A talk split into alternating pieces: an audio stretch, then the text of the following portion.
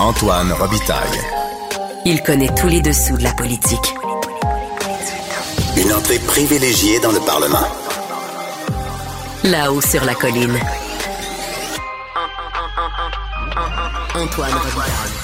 Bon mercredi à tous. Aujourd'hui, à l'émission, c'est compliqué la construction au Québec et avec les besoins grandissants, la rareté de la main-d'œuvre, le gouvernement a annoncé qu'il veut simplifier la réglementation dans ce domaine. Après une accalmie de plusieurs années, le secteur va donc probablement vivre de grands chambardements, peut-être des grands affrontements. On en parle avec ma collègue reporter Geneviève Lajoie qui couvre depuis longtemps ce secteur d'activité. Mais d'abord, mais d'abord, c'est l'heure de notre rencontre, les voix de la voix. Émotionnel ou rationnel? En accord ou à l'opposé? Par ici, les brasseurs d'opinion et de vision. Les rencontres de l'air. Mais bonjour Guillaume Lavoie. Antoine Robitaille, bonjour. C'est l'heure de l'analyse sportive de la période de questions. Guillaume, il y a de quoi analyser aujourd'hui. C'était sportif, la période de questions avec euh, les sorties erratiques du premier ministre Legault. Alors, on commence par un jeu dangereux. Ben oui, Antoine, c'était évidemment toutes les questions, ou presque, de, chacun des partis étaient sur le troisième lien, où on avait l'impression qu'il y avait eu un jeu euh, décousu. Mais là, tant du côté du, Parti- du Parti libéral du Québec que, que du Parti québécois et de Québec solidaire, il y avait ces questions sur un instant là. Est-ce que la promesse phare du premier ministre, qui avait été abandonnée à grand coup électoral, est revenue véritablement à l'agenda? Hmm. Et de tous ceux qui ont posé des questions, ils sont tous essayés. C'est peut-être Gabriel Nadeau-Dubois de Québec solidaire qui l'a formulé de ma- la manière la plus claire là, possible. Et écoutons ça voir. Quand la session parlementaire a commencé, je me suis dit enfin, enfin, je vais pouvoir passer pour la première fois toute une session parlementaire sans poser de questions sur le troisième. On va enfin pouvoir s'occuper des vraies urgences au Québec. La crise du coût de la vie, la crise du logement, l'adaptation au changement climatique, le personnel qui s'enfuit en courant de nos écoles puis de nos hôpitaux. Mais non, j'avais sous-estimé le premier ministre. Dans une de ses pubs électorales, il faisait marcher des bébés. Ben, hier, il a ressuscité un projet zombie juste à temps pour l'Halloween. Les Québécois essaient de suivre le premier ministre, puis sont étourdis. C'est normal, ils tournent en rond. T'as raison, la question était très bien formulée. Puis là, j'ai ajouté à la fin un, un élément de sa question complémentaire. Là. Le premier ministre, il tourne en rond. C'est vrai, hein, quand même, Guillaume. Un recul sur un recul. On voit rarement ça en politique. En fait, on pourrait dire que deux fois 180 degrés, on revient, on est de nouveau par en avant. Ça n'a pas de Mais maudit pas de bon revoir. Euh, Il y, a- il y a une mathématique électorale là-dedans. Euh, peut-être que ma lecture est mauvaise, euh, mais peut-être que pour chaque vote qu'on va gagner avec ça, on va en perdre 10. Ouais. Mais il doit y avoir, je ne suis pas membre du, du caucus, peut-être qu'ils auront une, une appréciation différente. J'ai de la misère à saisir là, véritablement le gain réel d'aller réouvrir ce dossier-là.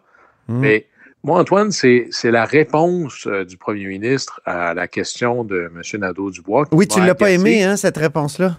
Non, mets-la nous, puis je vais revenir là-dessus. OK, parfait. Québec solidaire, c'est un parti dogmatique géré de Montréal. Donc, Québec solidaire nous dit aujourd'hui, je suis d'accord pour consulter, mais il faudrait tout de suite arranger les conclusions puis exclure des choses. Ben nous, on va écouter la population et c'est comme ça qu'on agit. Puis euh, on est différent de Québec solidaire, effectivement. Oui, c'est assez détestable comme réponse. Ben, et là-dessus, faisons la, la- la part des choses, là, que le premier ministre en profite pour euh, formuler dans sa réponse une attaque à Québec solidaire. C'est tout à fait correct. Ben oui. Voit normalement. C'est de bonne Euh, guerre, hein? Oui, puis qu'il trace des différences idéologiques ou d'approches profondes entre Québec solidaire et le gouvernement, euh, ou le- la, la coalition Avenir Québec, ça, ça me va aussi. Je vais te dire ce que j'aime pas. C'est clair que Québec solidaire est très enraciné à Montréal et qu'ils ont de la difficulté ailleurs au Québec. Ça, c'est évident. là. Hmm. Ce que j'aime pas, parce que moi, je vois un risque profond pour l'idée du Québec de continuer à amplifier ou à jouer sur la séparation mentale entre Montréal et le reste du Québec, Hmm. entre Montréal et le reste de la population québécoise. Je pense que c'est un jeu qui peut être très payant. Il est joué par Québec solidaire à Montréal, comme si le reste du Québec, c'était une nation étrangère. La Et même un peu des. À l'extérieur de Montréal, c'est un peu des demeurés, là, des fois, ben, quand on les entend. oui, puis c'est amplifié par l'administration en place à Montréal aussi. Ah oui. C'est comme si c'était payant de faire de l'identitaire, nous versus le reste du Québec. Exact. Mais à l'inverse, je vois des fois dans un discours de la coalition Avenir Québec une amplification de ben, Montréal, c'est comme une nation étrangère, alors nous, on gère le reste. C'est ben dangereux. Oui, tu te souviens, je ne sais pas si tu te souviens, au début de la campagne électorale 2022, entrevue à Radio-Canada euh, de tous les chefs. C'était comme le premier débat des chefs. C'était pas vraiment un débat, là. mais moi, ça m'avait marqué. Monsieur Legault qui avait dit Montréal n'a pas d'affaire à décider pour ce qui se passe à Québec. Puis là, il défendait son satané troisième lien. Mais là, alors, là-dessus, moi, qu'on soit pour le troisième lien ou contre, qu'on soit élu n'importe où au Québec, hmm. c'est l'Assemblée nationale du Québec. Moi, hmm. je veux que les élus, et évidemment à plus forte raison le premier ministre, luttent contre cette espèce de subdivision à l'intérieur du Québec parce que c'est dangereux comme jeu. Hmm. Nous sommes une minorité à l'échelle du Canada, nous sommes une minorité encore plus minoritaire à l'échelle nord-américaine on n'a pas le luxe de pouvoir se subdiviser identitairement. Ah ben oui. Fini, là. Mm. Alors là-dessus, euh, moi, j'aurais presque une incapacité d'intégrer dans le langage des manières de dire et des manières de penser. Puis la parole, ça finit par trahir des inclinaisons de pensée. C'est comme Montréal et le reste du Québec, ce sont des expressions qui trahissent quelque chose qui peut devenir dangereux pour l'intérêt supérieur du Québec. Et là-dessus, ça m'inquiète hmm. profondément. On peut écouter aussi Paul Saint-Pierre Plamondon, le chef euh, du Parti québécois, qui euh, a posé une très bonne question au premier ministre et qui lui a répondu, euh, le premier ministre, un, peu à la manière de Jean Charest dans le temps. C'est ce qu'il a dit, Paul Saint-Pierre Plamondon, mais je pense qu'il avait raison. On peut écouter cet extrait-là, Guillaume. Cet épisode en dit long sur la nature de la gouvernance de la CAQ. Le premier ministre nous dit qu'il a compris le message et qu'il veut faire preuve de plus de transparence est-ce qu'il peut être transparent et nous dire qu'est-ce qui guide ses décisions? Est-ce que c'est les études qu'il a évoquées il y a cinq mois ou son intérêt électoral le lendemain d'une partielle? Tout le monde a noté que dans le dernier mois, il n'a pas parlé de souveraineté du Québec, surtout pas dans Jean Talon. Il a reporté aussi le dépôt des finances d'un Québec souverain. Est-ce que vous pensez que les 11 000 personnes qui ont voté pour le Parti québécois dans Jean Talon, ce sont tous des gens qui veulent un référendum dans le prochain mandat? Ben non! Il n'en a pas parlé de ça dans Jean Talon. Donc, avant de nous faire la leçon, là, je pense qu'il devrait se regarder dans le miroir. Jean Charest sort de ce corps, hein, Guillaume? Mais il y avait, on voit souvent ça à perdre des questions, la meilleure défense, c'est l'attaque. Oui. Les deux ont raison là-dessus. La question, elle est assassine et elle, touche, elle va là où ça fait mal. Mais la réponse, un peu aussi. Oui, c'est vrai. que le discours du Parti québécois, euh, on a volontairement voulu reporter plus tard la présentation du budget de l'an 1. D'ailleurs, Antoine, euh, toi qui aimes l'histoire, tu sauras me corriger. Hum. Mais dans mon souvenir, c'est jamais arrivé que d'écrire le budget de l'an 1, ce soit une bonne affaire électoralement parlant. Là. Ben non, en, 1973, Jacques Parizeau s'était planté avec ça il avait fait rire de lui, puis euh, par Robert Bourassa notamment, puis il paraît que M. Parizeau ne voulait pas faire cet exercice-là. M. Parizeau avait parfaitement raison, et en plus... Mais François Legault l'a fait, cet exercice-là, par contre, plus tard. Oui, Ça, ça avait plutôt bien passé. Mais là, tout à l'heure, dans sa réponse, il a dit, ben, à l'époque, on avait juste 4 milliards de péréquations. Aujourd'hui, on en a 13 il y a un trou là, euh, de, 9 milliards. Allez-vous euh, montrer ça dans votre, euh, dans votre étude? Puis c'est vrai qu'elle tarde à Dans tous les cas, le budget de l'an 1, ça ne vaut qu'une chose, c'était à six mois de l'an 1. Sinon, on peut se faire un budget. Là, moi, je pense que c'est un exercice qui ne vaut rien. penser, par exemple, à ceux qui ont négocié des hypothèques il y a un an. Ah oui. Alors, qu'est-ce que ça veut dire le budget de l'an 1 quand tu es à quelques, disons là, au mieux, le Parti québécois devient un gouvernement majoritaire dans trois ans, puis le référendum tout de suite après, puis la nation tout de suite. Tu es quand même à trois ans et demi, quatre ans de l'an 1. Ça hmm. fait un peu loin pour faire le budget de l'an 1. Alors là-dessus, euh, peut-être que Paul Saint-Pierre Plamondon, euh, M. Legault a raison de critiquer Paul Saint-Pierre Plamondon d'avoir retardé son idée du budget de l'an 1, mais peut-être que Paul Saint-Pierre Plamondon devrait se dire Hey, peut-être que je devrais juste laisser l'idée complètement enterrée plutôt que de la ressortir. Si on fait des parallèles boiteux avec le troisième lien, ramener des, vieilles idées, Ouais. pas toujours payant. Là. Pas toujours payant, en effet. Euh, tu veux nous parler du fait qu'il manque des joueurs dans la rotation actuellement à l'Assemblée nationale? Oui, et là-dessus, là, tu vois, hier, on regardait la période des questions. euh, puis là, on s'est dit, comme il y avait eu la déclaration du premier ministre sur le troisième lien, tout le monde va en parler. Et non, alors, c'est en ordre d'importance le parlementaire. Alors, l'opposition officielle d'abord, les libéraux, ben, ils ont manqué l'opportunité de se carrer dans un but ouvert. Ouais. Euh, Québec solidaire n'a pas pris la balle non plus. Puis là, je me suis dit, ah, ben là, le Parti québécois, lui, euh, va saisir l'occasion. Mais non, il n'y avait pas de question C'est ça. parce que le Parti québécois, institutionnellement parlant, à cause de sa représentation parlementaire qui est beaucoup plus petite que les autres, ben lui, il y a une question ou deux questions aux trois jours. Et je me disais, mais peut-être que le fait d'avoir maintenant un quatrième député, c'est, et je sais que le Parti québécois veut faire la demande, c'est-à-dire, on voudrait avoir au moins une question à chaque période de questions. Mhm. Et là-dessus, je pense que ça améliorerait la représentation des différentes forces politiques. Et dans l'opposition, ils ont à peu près tout le même pourcentage. Là. Mm. Et je te Euh, lis la réponse. Moi, j'ai j'ai posé la question au leader, Monsef Dérangy, de, de, de l'opposition officielle, parce que ultimement, c'est lui qui, qui va être ouvert ou non. Il m'a. Oui, c'est vrai, il faut que les autres partis disent oui. Là. Oui, puis euh, le, le leader euh, de Québec solidaire, Alexandre Leduc, me disait oh, demandez à l'opposition officielle. Et Monsef Dérangy m'a répondu Nous sommes ouverts à avoir des discussions avec les groupes parlementaires quant à la répartition des questions. Donc, au moins, au moins il y a une ouverture. Ça ne veut pas dire qu'il y a une, une véritable ouverture pour une question par jour pour, pour le Parti québécois. Non, mais là-dessus, puis bon, c'est pas vrai que toutes les questions du Parti euh, libéral du Québec ces temps-ci sont des, des flèches de tout bois. Dit Alors, oui. peut-être que ça. Ben, c'est peut-être de bon augure pour le Parti libéral du Québec de dire ben, on pourrait laisser aller une de nos questions vers le Parti québécois. D'abord parce que toutes les questions posées par les députés du Parti libéral du Québec ces temps-ci, c'est pas toutes exactement des questions qui font euh, les, parmi les meilleures. Là, alors de- d'en avoir une de moins pour on se Je te, concentrer. je te sens poli, on dirait que tu, tu marches sur des œufs. Il faut donner la chance aux coureurs. Euh, C'est un nouveau caucus dans la plupart des cas. Euh, mais à date, euh, peut-être que dans, deux ans, on dirait d'autres choses. Mais au général, moi, je suis un institutionnaliste. Laisser aller une question ici, c'est une posture institutionnelle qui élève ceux qui décident d'aller dans cette direction-là plutôt que de les faire perdre. Et puis, comme le Parti libéral, lui, ambitionne à gouverner le Québec un jour, de nouveau, ben voilà une, bonne manière de s'élever dans ça. Merci beaucoup, Guillaume Lavoie. Et on se reparle demain jeudi pour une Oui, autre analyse sportive de la période de. Là-haut sur la colline. Ce que les ministres n'ont pas voulu dire, vous le dire.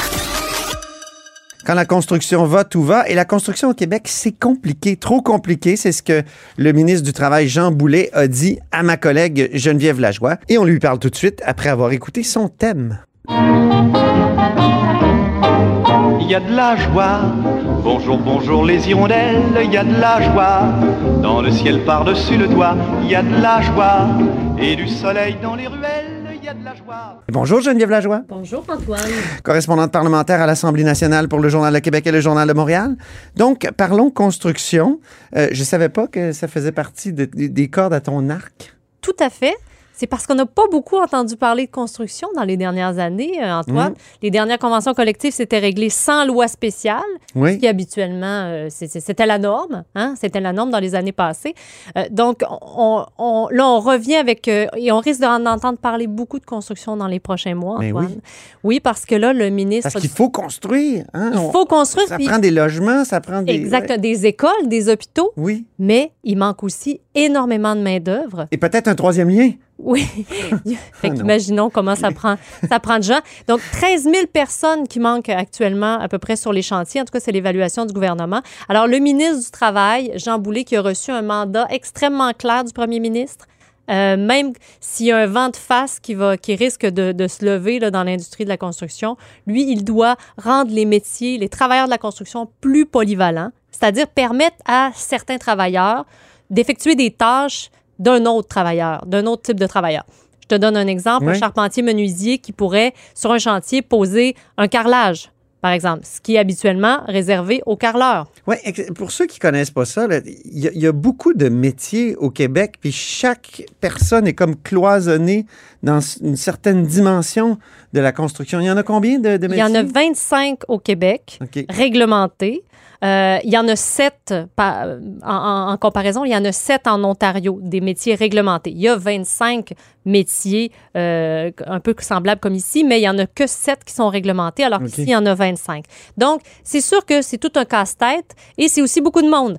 Quand euh, tu veux, par exemple, changer une porte. Et c'est euh, l'exemple que le ministre euh, Jean Boulet m'a donné en entrevue. Il disait, écoutez, là, ça prend sept personnes différentes, changer une porte, agrandir une porte dans une école. Hein? Incroyable. Ah Oui, ah, J'en reviens pas de ça. Puis ça t'a fait vraiment, c'est vraiment le titre de ton, de ton, d'un de tes textes là. tout à Sept fait. personnes pour changer une porte. Ben, écoute, c'est la version du ministre euh, et euh, ça a eu ça, qui est ça- contesté? ça a donné lieu à un bon débat parce que chez les syndicats, on estime que c'est pas vrai que ça prend euh, sept métiers différents, sept travailleurs différents pour, pour, pour agrandir une porte. On parle de un, généralement, c'est un charpentier menuisier. Ça se peut qu'il y en ait un deuxième, un troisième, tout dépendant de à faire. Si euh, on, on- on- on va plus haut que le cadre actuel, si on doit refaire du- de la céramique, du plâtre et compagnie. Donc, euh, intéressant débat euh, que, que, que, que j'ai lancé avec cette entrevue-là. Ben oui. Oui. Mais pourquoi, pourquoi il y a tant de métiers? Pourquoi? Qu'est-ce qu'on veut protéger? Qu'est-ce qu'on veut. Tu sais, quelle est la, la logique de, de cette multiplication des métiers dans le domaine de la construction? Euh, je sais pas, le, président de la Fédération des chambres de commerce du Québec, euh, Charles Milliard, disait que c'est un peu des vaches sacrées. hein. Euh, c'est donc des chasses gardées.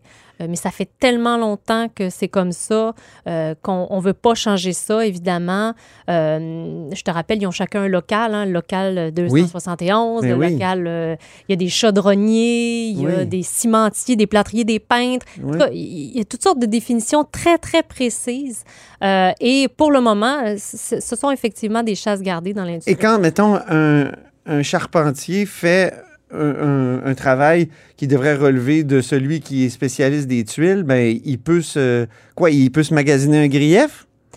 Ben, c'est ce que je c'est ça ce que je crois là là je, je- là j'en- suis pas à savoir qu'est-ce qui arrive avec un carreleur euh, qui se met à faire euh, euh, de la peinture là Euh, mais je pense que la, la les syndicats peut intervenir C'est ça, hein? mais les syndicats sont pas contents là, de la position de, non de- du gouvernement. Non, eux pensent que en faisant ça, on risque de diminuer la qualité Ouais. du travail fait sur les chantiers. C'est-à-dire que bien sûr, le charpentier menuisier, il peut faire du carrelage, mais c'est pas sa job première. Et il n'est pas si bon que ça. Le, le- le président de- du Conseil euh, provincial des métiers de la construction, l'international, euh, plus communément Oui. appelé l'international. Ouais. Oui, c'est ça. Michel Trépanier me disait que lui, lui, c'est un chaudronnier de formation. Et il en a déjà posé du carrelage. Mais est-ce qu'il était bien posé? Non. Alors, Ah, donc, voilà. il admettait qu'il avait mal fait le travail d'un autre syndiqué. Ben, en tout cas, lui considérait qu'il n'avait pas fait comme un carreleur l'aurait fait. Alors, euh, donc, c'est un débat qui sera à venir parce que le, premier, le, le- le ministre euh, Jean Boulet va déposer un projet de loi cet automne là-dessus. Euh, et euh, il y a aussi, en parallèle, une formation accélérée. hein. Le, mi- le premier ministre Jean- euh, François Legault a déjà annoncé euh, un peu plus tôt euh, cet automne qu'il y aura aussi une formation accélérée pour former des travailleurs très, très rapidement parce qu'on en a besoin maintenant sur les chantiers. Donc, ils seraient prêts probablement l'été prochain, ces travailleurs-là. Mais pour ça, il veut faire un petit peu, il, peut, il veut emprunter sa technique un peu... qu'a utilisé pour les préposés aux bénéficiaires Mhm. hein, dans le temps de la pandémie, former rapidement euh, 10 000 préposés aux bénéficiaires. Mais là, il veut faire la même chose dans la construction. Euh, et puis, on va voir euh, quelle forme ça va prendre, combien de temps ça va prendre. Mais ça devrait, en tout cas, selon ce que j'entends, commencer en janvier et les travailleurs pourraient être prêts dès l'été. Donc, euh, encore une fois, euh, si on a besoin de 13 000 travailleurs euh, rapidement pour l'été, c'est sûr qu'il va falloir que ça se fasse rapidement. Mais encore là, ça, ça ne ferait pas partie du projet de loi, mais ça aussi, ça risque de faire beaucoup jaser dans l'industrie de la construction. Les réactions dans les oppositions à cette entrevue-là que, que Jean Boulet t'a accordée, est-ce qu'il y en a eu?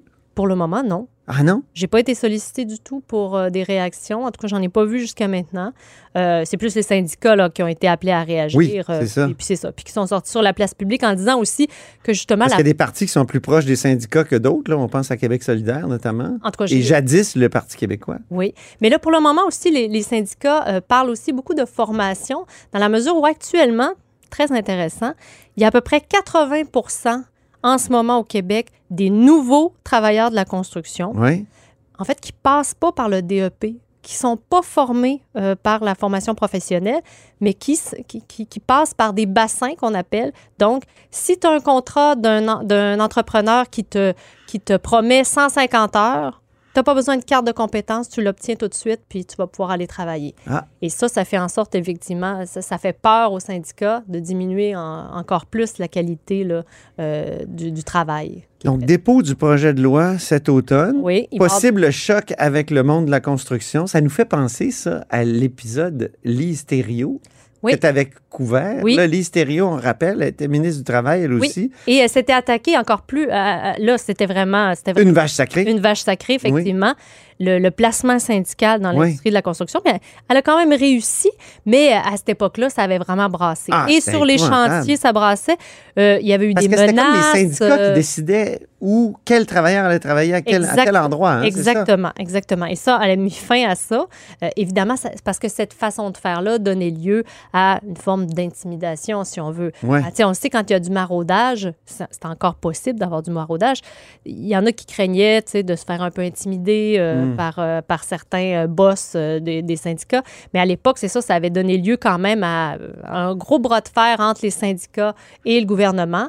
Mais la ministre avait finalement réussi. Là, euh, mais il y avait eu des menaces, euh, il y avait eu, en tout cas, il y avait toutes sortes d'affaires. C'est un monde qui joue dur. On peut s'attendre à ce que Jean Boulet vive un peu euh, des montagnes russes. Donc, Lui, en tout cas, quand je lui ai posé la question en entrevue, il m'a dit qu'il séance avait, de rafting. qu'il avait pas peur du vent de face. Ah, OK.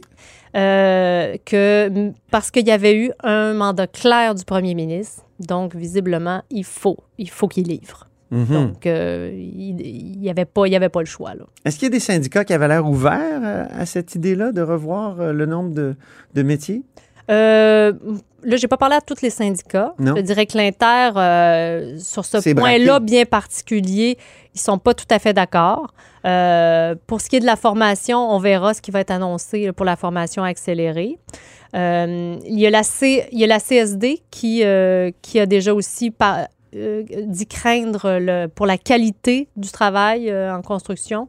Euh, donc, on verra, mais c'est sûr qu'on attend la FTQ, la CSN aussi, euh, qui, euh, qui vont probablement sortir dans les prochaines semaines. Puis au Québec, il y a un organisme qui est très important, c'est la Commission de la construction du Québec. Puis à sa tête, il y avait l'ancienne députée péquiste qui- qu'on appelait la Lionne de Bourget. Ça fait Diane, Diane Lemieux. Lemieux depuis des années. Ça faisait quoi? euh, 12 ans. 12 ans 12 ans. qu'elle était là. Donc, elle est partie. Euh, on dit qu'elle a fait un bon travail euh, c'est- et, et qu'elle était, elle avait, elle a- c'était une femme qui avait du cran, donc euh, beaucoup de poignes. Et là, tu as une primaire, tu as eu une primaire aujourd'hui sur sa remplaçante, au sujet de sa remplaçante? Oui, euh, j'avais eu une primaire, puis effectivement, le Conseil des ministres a procédé à la nomination de sa successeur aujourd'hui. Donc, Audrey Murray, Ah. qui est euh, une ancienne euh, candidate caquiste aux dernières élections Eh oui. dans Maurice Richard. Euh, et puis, elle- au lendemain des élections, elle avait été nommée sous-ministre au, tourisme, pardon. Euh, et puis là, elle est nommée donc euh, grande patronne de la CCQ, c'est-à-dire c'est l'organisme qui gère, qui encadre l'industrie de la construction au Québec. Là, c'est pas rien. Donc c'est encore une femme. Oui. Ça c'est intéressant aussi. Donc après 12 ans de, de- de- Beaucoup d'expérience dans ce domaine-là. oui, oui. Elle, elle était présidente de, de la commission des partenaires du marché euh, pendant euh, plusieurs années, de 2018 à 2022, si je ne me trompe pas. Et avant ça, elle-même a travaillé à la CCQ pendant une vingtaine d'années, à la fin comme une des, vice une des vice-présidentes. Donc, tu sais, elle ne sera pas dépaysée là, en arrivant à la CCQ. Là. Non, non, Euh, vraiment donc, pas. c'est ce que fait dire euh, tout à l'heure au ministre Jean Boulet que c'était la, la bonne personne au bon poste. On peut écouter d'ailleurs, tu as eu un échange avec lui dans le couloir euh, à la sortie du Conseil des ministres. On peut écouter une partie de cet échange. C'est une personne qui a la, une philosophie commune avec, avec la nôtre. On va travailler en concertation. À ceux là. qui diraient, bon oui, c'est une ancienne candidate caquiste, donc... euh, C'est pas du tout politique. notre crétin, mon crétin, c'était vraiment son expérience et ses compétences. Vraiment, là. Donc, selon le ministre, il s'agit absolument pas d'une nomination partisane Hmm. parce que c'était quelqu'un qui était qualifié pour ce poste-là. Alors, on verra euh, Les réactions? Ce qu'en des diront les oppositions? oppositions. Pour le moment, euh, j'ai eu la réponse d'un des syndicats, euh, une, réponse, une- une- une- un commentaire prudent en disant que euh, ils espèrent voir euh, si elle va avoir à cœur l'intérêt des travailleurs. Alors, mais pour le moment, c'est tout ce qu'on a. Puis à la commission de la construction, c'est là où se fait l'équilibre hein, entre les patrons puis les syndiqués. Ben, tout le monde est représenté. C'est ça. À la fois les patrons, à la fois les syndicats. C'est un peu sa spécialité. Audrey Murray était présidente de Du- des la commission des partenaires du marché, qui est exactement la même chose. Donc, là où est représenté les syndicats, où sont représentés les syndicats puis les, les patrons. J'ai bien hâte de voir euh, le Parti québécois qui aime bien dénoncer les nominations partisanes. Euh, je ne sais pas si Audrey Murray va faire l'objet d'une telle dénonciation. Elle, avait- elle avait fait l'objet d'une telle dénonciation lorsqu'elle avait été nommée sous-ministre Ah oui? au lendemain des dernières élections. Euh, là, c'est sûr que dans ce poste-là, C'est elle- tellement son domaine. c'est hein? ça. Donc, Ça euh, serait surprenant et peut-être un peu euh, bizarre de dénoncer. Merci beaucoup, Geneviève Lajoie. Ça faisait longtemps. Alors, récemment, on avait beaucoup parlé de ton aspect, euh, comment on, a- on l'appelait, ton aspect...